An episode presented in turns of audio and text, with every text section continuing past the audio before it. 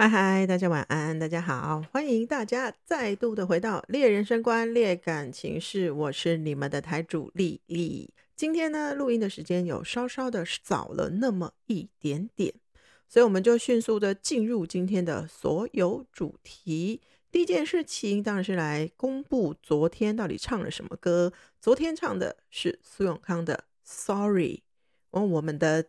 歌词第一句第一个字就已经告诉你歌名是什么了，不知道大家有没有印象跟有没有猜对呢？今天的歌啊，我们要唱另外一个男生的歌，然后今天我终于把这个转接线有带回来，所以我们又可以有声音喽，耶！来喽。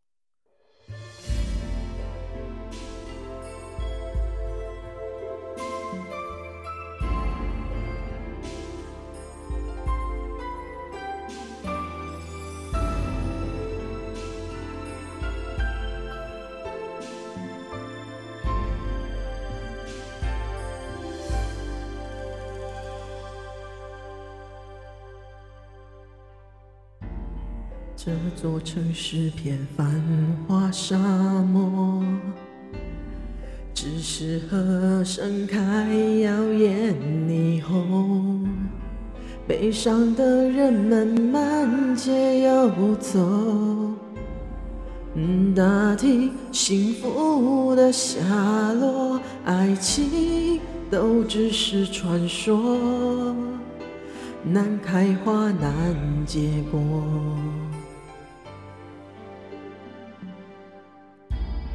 你眼神里的讯息我都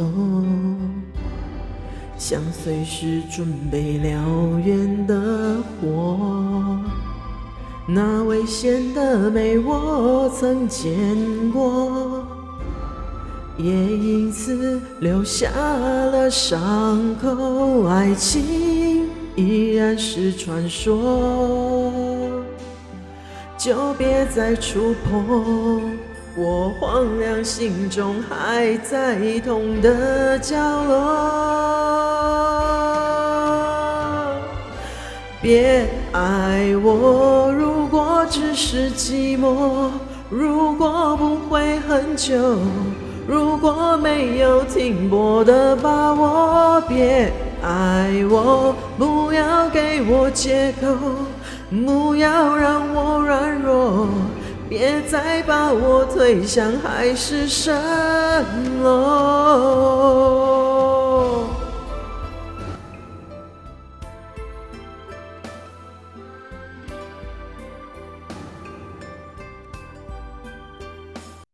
好的，那今天搭上了音乐，有没有好听那么一点点呢？如果大家觉得好听，我今天就值得了，好吗？再来跟大家分享哦，这个是我在我学弟的老婆的脸书上面看到的。那他是看到艾尔文跟一个 YouTuber 泰辣的分享。泰辣我之前有分分享过，我刚好在脸书上看到他的影片，然后今天刚好看到了他的分享，分享艾尔文跟泰辣的这些只字片语，我觉得很棒。艾尔文说了什么呢？他说：“学会放过自己，而不是听见什么。”都放在心里。很多时候，我们很难不在乎别人怎么看自己，会把别人对你的数落当成自己的过错，会因为别人的闲话，日子越活越害怕。然而，我们终究只有一双耳朵，无法分辨那么多的声音，消化那么多的看法。如果硬要塞进别人没来由的批评，通常只会对自己更迷茫。越在意的事情，越容易伤到自己。记得，你应该为更好的自己努力，而不是为讨厌你的人丧气。努力不是为了说服别人喜欢自己，而是为了打造自己喜欢的生活。这是艾尔文说的，我觉得说的非常好。不知道大家有什么想法呢？那接下来呢，是泰辣的一张照片，照片上有这么一段文字。用闪耀而美丽的自己闪瞎那些无知的歧视与攻击。我觉得最可怕的是无知的歧视与攻击哦，像那些什么某某什么什么萌啊，等等等等之类的啊。那我觉得那些啊，就是你无知的歧视跟这种非常偏颇的偏见、以偏概全、刻板印象，我都觉得是非常可怕的。所以呢，像丽丽其实是一个不太喜欢看新闻跟看政治的人哦。因因为为什么啊？就是最近现在的新闻大概是这样，大家为了要抢第一手消息，所以呢就会出现第一个版本。比如说某某媳妇哦，就是殴打婆婆这样。然后第一个版本这样一出来之后，所有的在网络上的网网军啊，这些民众们骂翻天之后，可能再过了几个小时。然后又有另外一篇新闻出来了，就原来这个媳妇长期的受到了婆婆的虐待，这样，然后就翻翻了。然后我其实不是很喜欢这种情绪上的转折啊，就跟我讨厌恶作剧是一样的。我不喜欢那种就是你被整，然后被整的气刷刷之后，然后忽然跟你说 surprise，然后心里想说跟你娘，哼哼，就是我到底为了什么要被你这样弄？那好好的庆生就庆生，庆祝就庆祝，为什么前面要走那一招？我不是很喜欢这种情绪大幅的转折啦。大家千万不要给我太多的惊喜或者是恶作剧，我觉得我的脸会从头晒到尾。如果像这样的话，我就受不了，我可能就没有办法给大家好脸色了。如果想要恶作剧我，或者想要惊喜我，然后做的太过分的人的话。好，那今天呢，来到了我们的第二季第十三集，就是日更的南巴蛇艇。什么叫蛇艇呢？就是 Number Thirteen。那要来跟大家讲知易行难跟播客的分享哦。知易行难是什么呢？就是啊，我最近有一点有感而发啦。人家说呢，母羊座一直以来都是三分钟的热度。那丽丽一直希望自己不止三分钟。然后好不容易呢，我觉得播客啊是一个我比较能够就是快速上手，然后也是一个我有兴趣可以继续做下去的，所以我也买了相关的设备，然后呢再找寻一个属于自己也能够稍微有一些些迎合大众的方式。默默的也来到了第十三集哦啊，不知道大家觉得怎么样？可以跟我分享一下了啊。然后知易行难呢，就是嗯，很多时候啊，我们都知道一些事情该怎么做，该怎么走，但你真的要持续的执行，却是非常困难的。随便举例哦，大家一定心有戚戚焉的啦。比如说健身好了，运动，诶，我们都知道要健康就要动，要活就要动。那为什么这么懒？因为你去运动的时候，哦，你还要换衣服，换上运动鞋，哦，这个嗯，打赤脚运动其实对身体很不好，很伤脚等等什么之类的。然后呢，再就是哦，我有很多的剧要看，我有很多的影集要追，我有很多事情要做。我早上已经很忙了，我需要更多的时间休息。好的，运动的时间就被剥夺了。再来讲减重哦，我知道要控制饮食，我知道呢要能够减少自己的食量，要控制自己的食欲。但是当美食当前的时候，要忍住诱惑，真的不是那么简单。再来还有什么早睡这件事情？我觉得啊，就是要让身体好的一切的行为跟习惯，都是线下一般人做不到的 行为跟习惯，所以呢，才会需要这么多的保健食品跟这么多的心灵鸡汤在这个市面上泛滥着。保健食品让你能够抵抗这个大社会的污染，然后呢，让你能够持续的熬夜，因为呢，你多补充一些营养。多增强一些免疫力，在你的身体的机能逐渐下降的同时，它其实还是有一些些补强的效果啦。在你晚睡熬夜，你的神经元开始失去连接的时候，你可能补补一些杏仁啊，补一些就吃一些补脑的食物啊，或许它还会再回来一点点。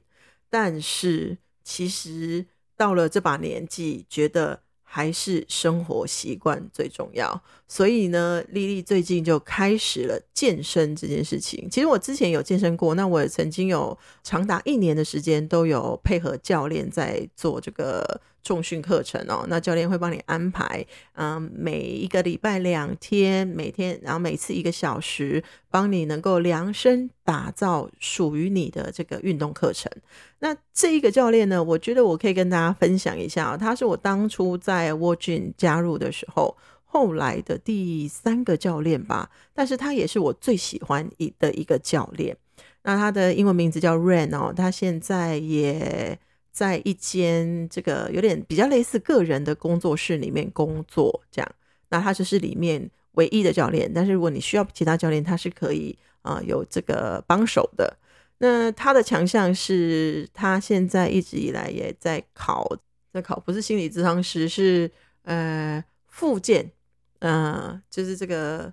物理治疗师啊，想起来了，在考物理治疗师，但我觉得他是属于考试运很差的啦，那考了好几次都没有上。可是我觉得他的学科，我觉得他是差在数科吧，就是那个成绩考笔试成绩比较差，但我觉得他数科相当的强。那像运动按摩其实也是他的强项，那他也常常会去上课。我最喜欢他的原因呢，是因为他会非常好的去教我们怎么样去运用你身体的每一块肌肉。那其实我我在蜗居的时候，其实也也有碰过几个教练。那有一些呢是太年轻了，有一些呢是心不在焉，然后有一些呢是只想要推你课程，所以你感觉不到他的真心啦。人家说真心就没有破绽嘛，那这些人对我来说，他们就是都是破绽。他们现在呃，沃俊的教练是已经不准了，不准上课看手机，不然的话，就是我之前遇到一个教练，他一边训练你的时候，他忍不住手机会拿起来看两下，看两下这样。然后还有就是，我觉得这些教练基本上都是运动员出身，但是呃，会运动不一定会教哦，就跟我们很会讲话不一定就会教大家讲话是一样的。他们可能本身运动很厉害，可是当我在做某些动作的时候，他看得出来你不对劲，但他没有办法告诉你哪里不对劲。然后就说是这样吗？他说：“诶，那你怎样怎样好了。”然后我说：“那是这样吗？”诶，没关系，没关系。那你怎样怎样好了。然后就心想说：“妈的，那你到底是真的懂还是真的不懂？”哦，所以呢，就是呃，也跟大家介绍一下，就是有一个。很好的健身教练，我觉得是很重要的。至少啊，就是在我现在没有办法上继续上教练课程的时候，我自己去健身房的时候，我自己还大概知道器材的正确使用方式啊，你身体肌肉的正确的发力方式啊。那我觉得这些都是要非常感谢我这个健身教练他给我的一些知识，而且他就是一个，就是他如果有空，那你如果传来给他，问他一些健身的相关问题、运动的相关知识。他也都会非常乐意跟你分享。那他现在呢所在的这工作室啊，在北高雄的大华街上，如果没记错的话，叫做逆龄健体馆。就顺便帮他打个广告喽，因为一个好老师，我觉得真的难找，而且我觉得他，嗯，他长得，呃，很容易让人家接受，也不。他听到这一集揍我，怎么叫做长得很容易让人家接受？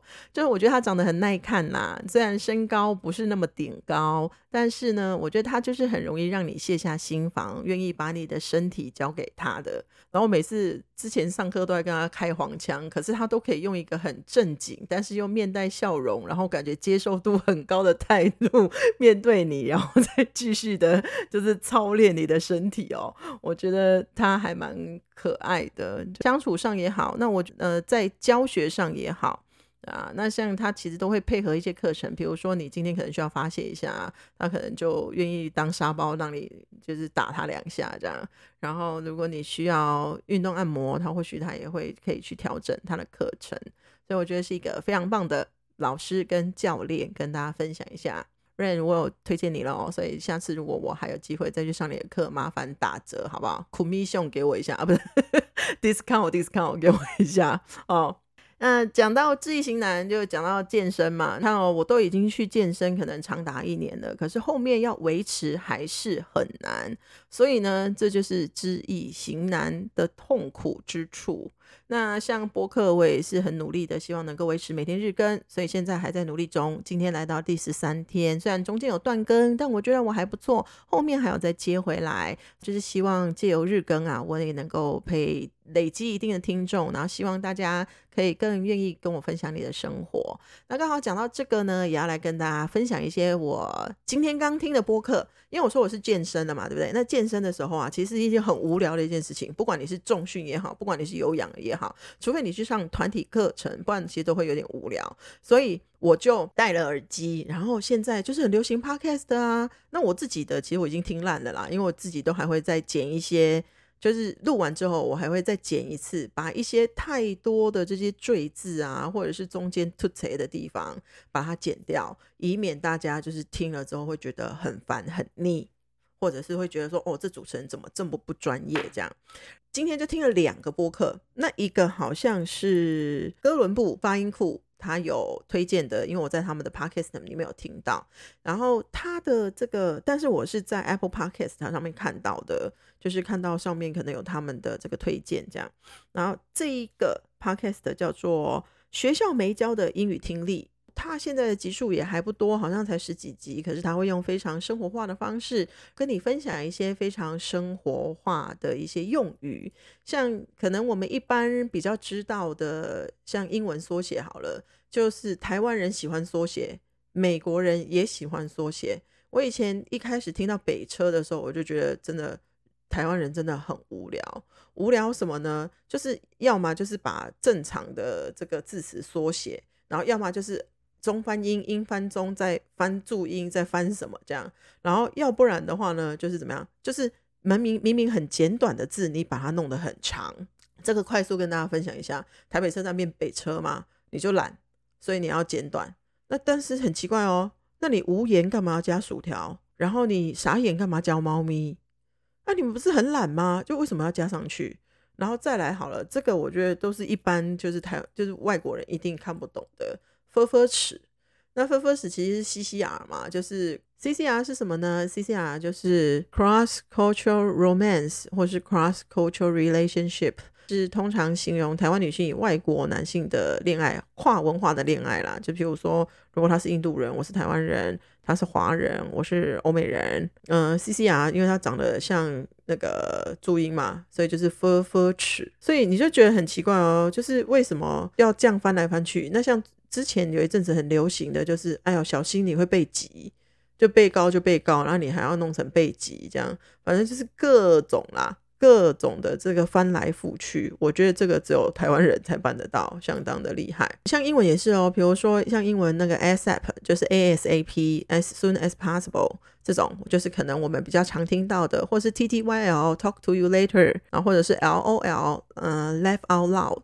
这样，这些可能是比较常听的。我听的那一集，他分享了一个 TMI，Too Much Information，那我觉得，哎，这个还不错，对啊。那像可能还有一些像 BTW 啊，By the way 啊，哦的这些这些，我觉得还蛮好玩的。我觉得如果听了之后，哎，那你可以把它记在脑海里，等于说你在讲英文的时候就会更口语化喽，就会让大家觉得。哎，你是真的把这个英文学得很好的，因为你可以学以致用，那你也比较知道线下这些英文的这些流行语。然后再来呢，我还听了一集，这个好像只有两集，我今天听了第一集哦，但我是还蛮认同它里面的观点。这个呢，就是桃子姐跟浩尔他们一起开的一个 podcast 的节目，叫桃尔 CP 番茄酱。